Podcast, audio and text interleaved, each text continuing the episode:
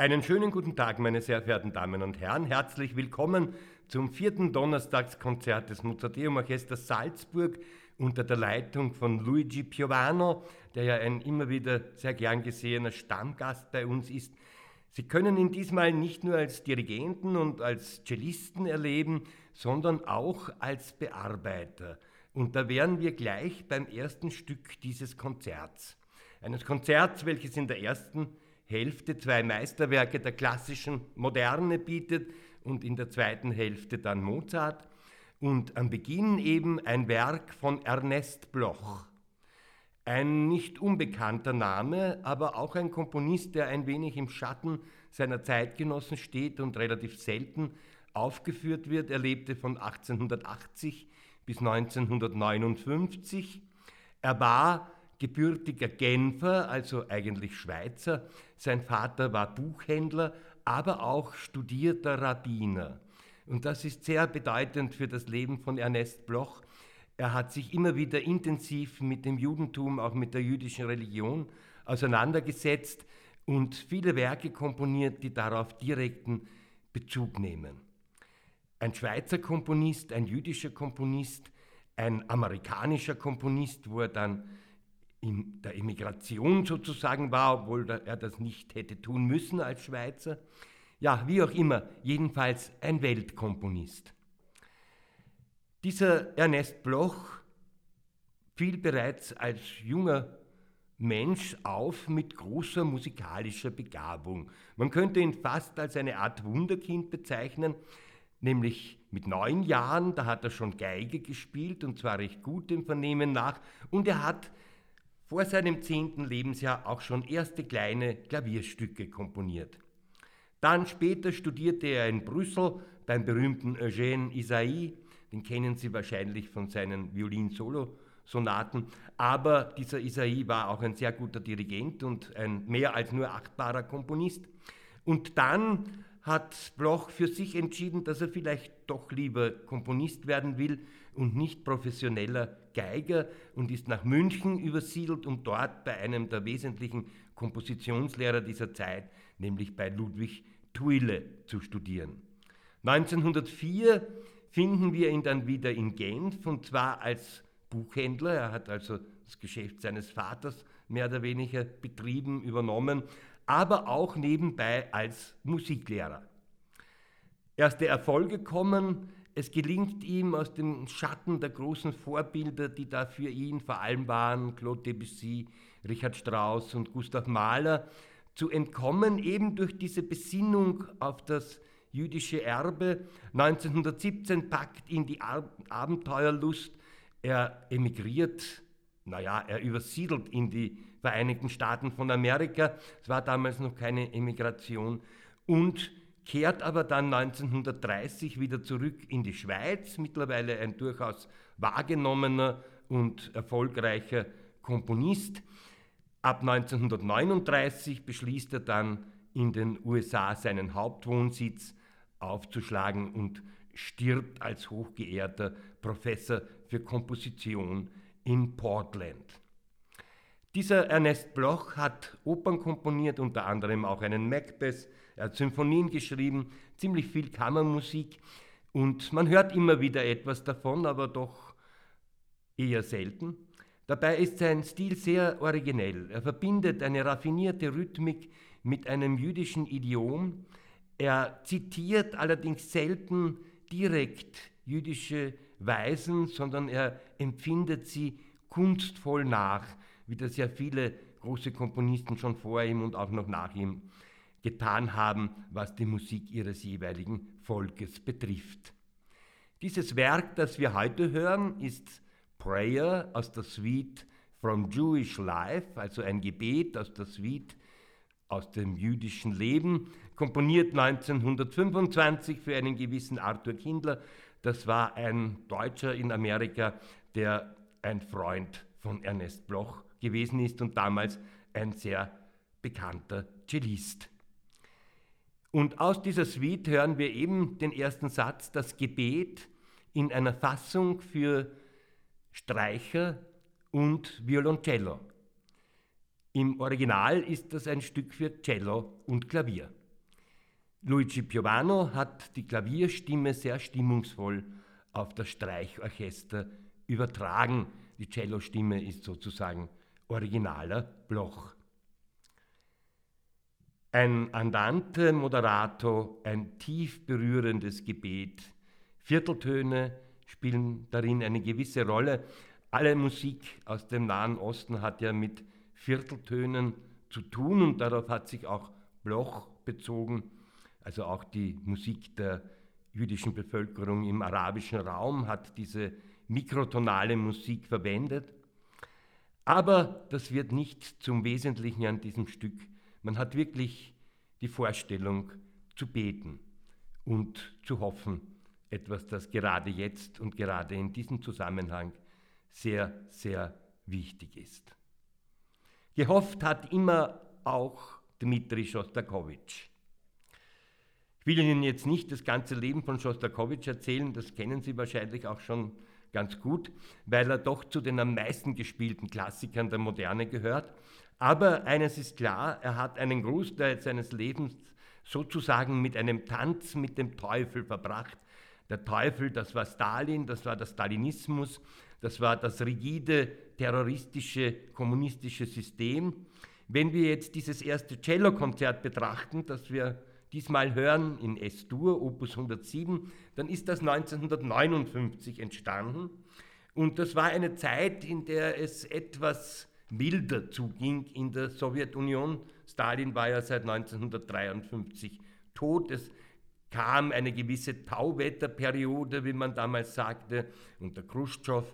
Und die Künstler und Künstlerinnen hatten etwas mehr Freiheit als vorher, aber nicht dieselbe Freiheit, die sie im Westen hätten haben können. Schostakowitsch hat fast nie mit dem Gedanken gespielt, zu emigrieren. Obwohl er größte Probleme in seiner Heimat mit der Kulturpolitik, mit der Forderung nach dem sozialistischen Realismus hatte, liebte er diese Heimat doch so sehr, um einfach dort zu bleiben und seine, seinen eigenen Stil zu entwickeln, aus einem gewissen tonalen Realismus, aber auch immer mit einem parodistischen Unterfutter sozusagen und auch immer mit der ihm eigenen slawischen tiefen Wehmut, eine absolut ehrliche Musik, eine große Musik, die die Welt erobert hat. Das merkt man auch sehr stark in diesem Cellokonzert.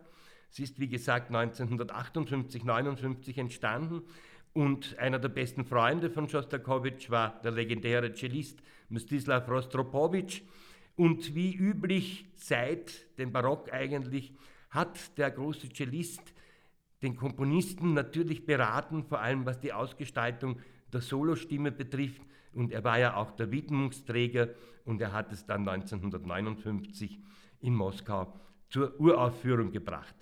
Das Stück war von Anfang an ein großer Erfolg, auch in der Sowjetunion. Wie gesagt, ein gewisses Tauwetter war da durchaus feststellbar. Das Cello ist natürlich das Soloinstrument in diesem Werk, aber es gibt auch ein Horn, und zwar ist das das einzige Horn in einem für Schostakowitschs Verhältnisse relativ klein, transparent, fast kammermusikalisch besetzten Orchester. Und dieses Horn tritt auch immer wieder solistisch zutage. Und dann gibt es auch noch die Pauke. Und die Pauke erweist sich als brutaler Gegenspieler des Cellos. Also das Cello ist das Instrument der Hoffnung, das Instrument des Friedens, das Instrument der Lyrik, das Instrument auch der Verzweiflung. Und die Pauke, ja, die haut da immer wieder drein als der Gegenpol, als die Brutalität, als der Terrorismus, als das Regime sozusagen. Das Werk beginnt mit einem Allegretto, ein hüpfendes Motiv, entpuppt sich als das berühmte Motiv DSCH. Also D, dann die Note S-E-S-C-H. Ja, und was heißt das? Natürlich Schostakowitsch. Also das ist sein berühmtes Namensmotiv, das er in etlichen Werken immer wieder verwendet hat, ganz prominent auch in der 10. Symphonie, die ja einige Jahre vorher entstanden war. Und das spielt auch hier eine große Rolle. Schostakowitsch war ein Meister in einer Sache, die auch Mozart sehr gut konnte, nämlich sozusagen eine gewisse oberflächliche Heiterkeit zu erzeugen. Aber wenn man ein wenig hinter diese Heiterkeit hört, dann kommen Abgründe zum Vorschein und so ist das auch in diesem Allegretto. Heftige Streicherpassagen begehren sozusagen immer wieder gegen die sich ausbreitende relative Fröhlichkeit auf. Das Ende ist ruhig, der Schluss kommt aber sehr plötzlich. Es folgt ein Moderatorsatz, durchzogen von Zweifel und Trauer.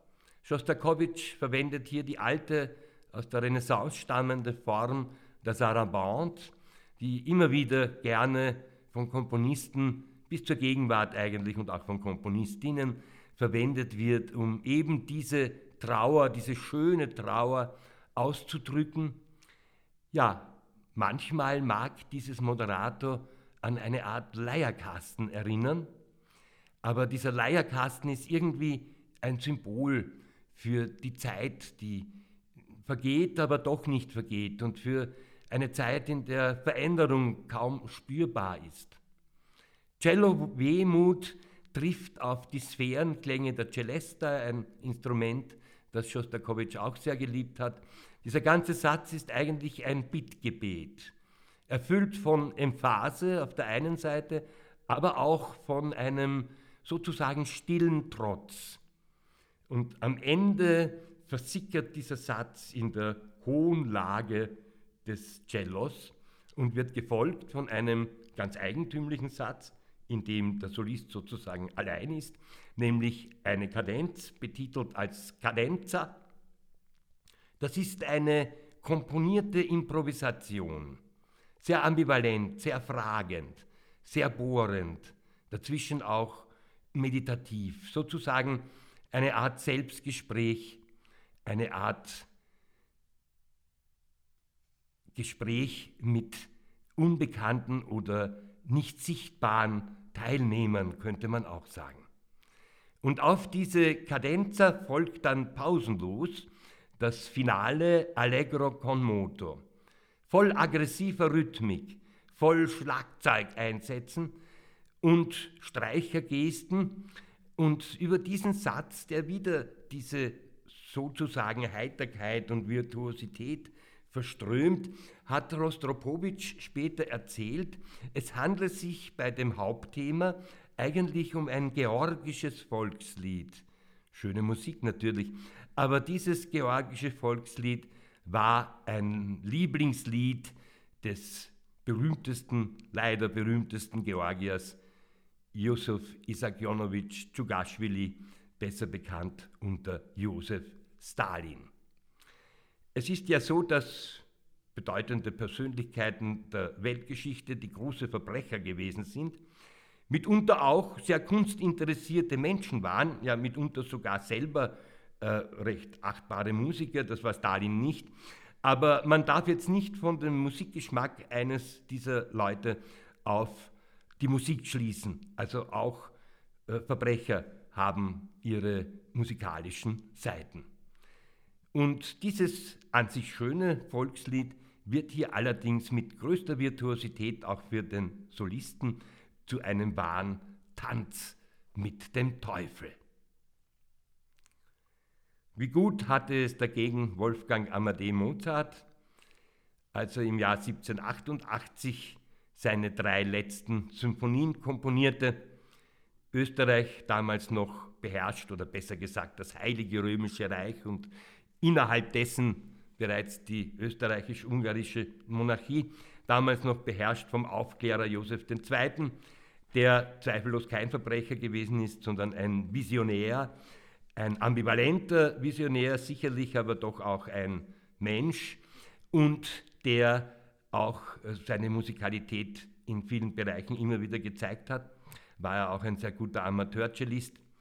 Und Mozart schreibt in dieser Zeit bereits als angestellter Kammermusikus diese drei Symphonien und wir wissen nicht, warum er sie schreibt. Hatte er einen Auftrag, der verloren gegangen ist? War ihm einfach danach jetzt drei große Symphonien zu schreiben?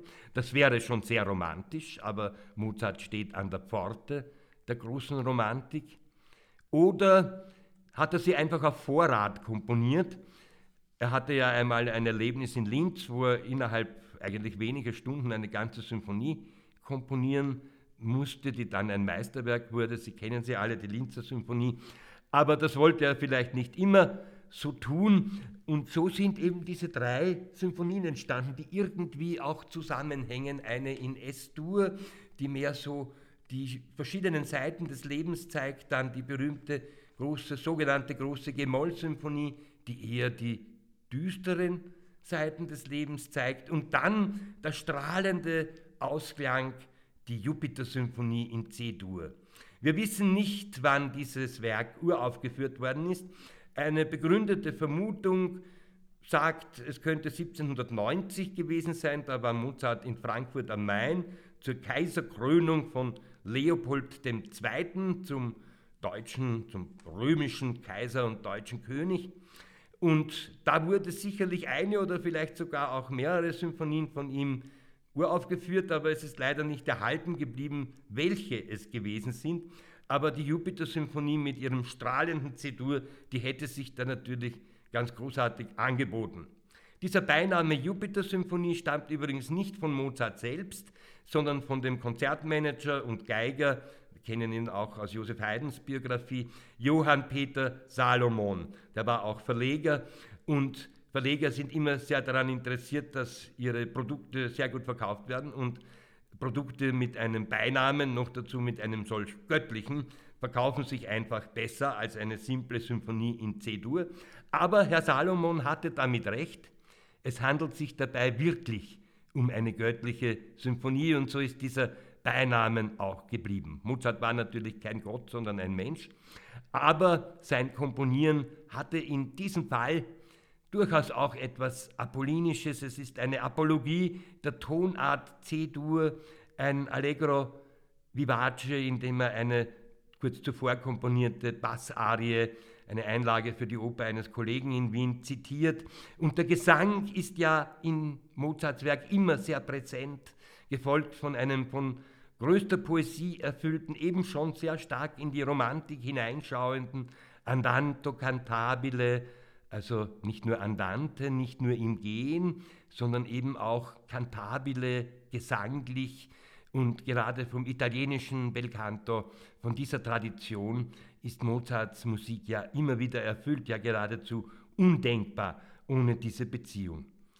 Dann folgt ein graziöses Menuett, welches manchmal schon nicht mehr ganz so graziös ist, sondern schon Scherzo-Charakter hat.